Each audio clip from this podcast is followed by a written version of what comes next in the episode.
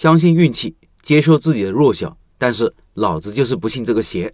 继续昨天的案例，说说我的一些想法。看完老板的文章，我觉得心情挺沉重的。老板很努力，很好学，很上进，能力也练出来了，却连开四个店都没有达到自己想要的结果，真的是很遗憾。但最主要的原因是，我认为他的运气太不好了。第一个店失败很正常，因为啥都不懂就开始了，失败在情理当中。第二个店情况很好，却关闭是运气不好。我开店那么多年，很少碰到一个大品牌为了把铺子租下，把租金提高好几倍的情况，而且把二十几个商户全部赶走。这种情况少而又极端，就是运气不好。第三个店遇到百年一遇的疫情，导致半年不开学。开学后，大学又搞一个学期的全封闭式管理，本来每天两百多的外卖店却不得不关。这又是极端的外部环境导致，也是运气不好。第四个店本来挺顺利的，城管来了个政策大转弯，从驱赶地摊到鼓励摆摊，这也真是少见。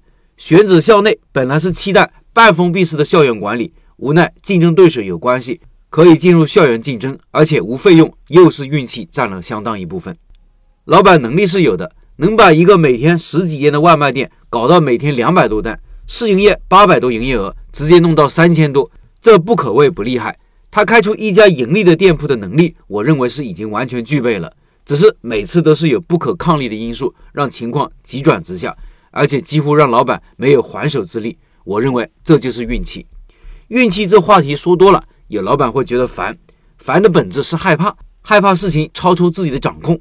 我也一样，我年轻时甚至不愿意提起运气，觉得这是很多人的借口。但现在接受了，因为无论你喜不喜欢，运气对于人的影响是客观存在的。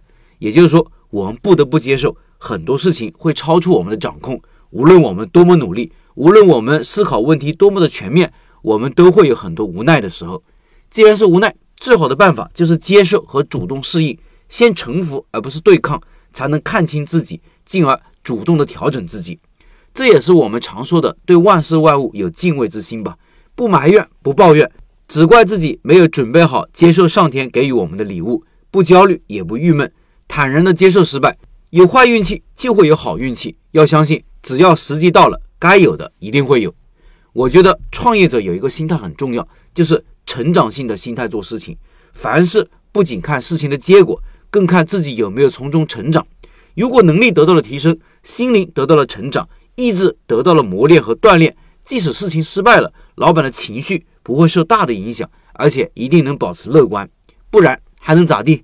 我们个人的能力太弱小了，没法改变趋势、环境、他人，但我们可以改变自己。最不济，我们可以改变自己的心态。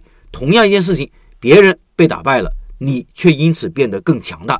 十年前我开第一家店时也是惨败，犯了很多愚蠢的错误，但是我没有放弃，而是从大上海跑到一个遥远的五线城市，重新开始我的开店之路，东奔西走，起起落落，一直到现在。当时之所以没有放弃，愿意给自己再来一次的机会，就是因为觉得自己成长了不少。钱虽然亏了，但虽然没了，人还在，东山还在。错误犯了很多，但我不回避。而是把错误一个个拿出来，左看右看，牢记于心。怕别人闲言碎语给自己负能量，我就减少社交；怕再一次失败，我就减少投入，不断学习，打磨产品，走访市场，完善运营模式，用行动来解答一次次迷茫、怀疑、恐惧。武汉人有一句口头禅：“老子就是不信这个邪。”案例中的老板，我相信比我顽强。我要是第二次还失败，我也没有把握能够继续。但老板已经是第四次了，还没有放弃，准备来第五次，我内心是很敬佩的。老板能够把这些不堪的往事说出来，说明内心也已经看清现实，接受无奈，接受自己的弱小。这时候对未来往往也是乐观的，对自己也是有信心的。不接受自己的时候是不愿意说的，是回避的态度。能说出来，说明已经好了很多。只是希望老板少抽点烟。东山再起需要好身体。长征之路需要好肺。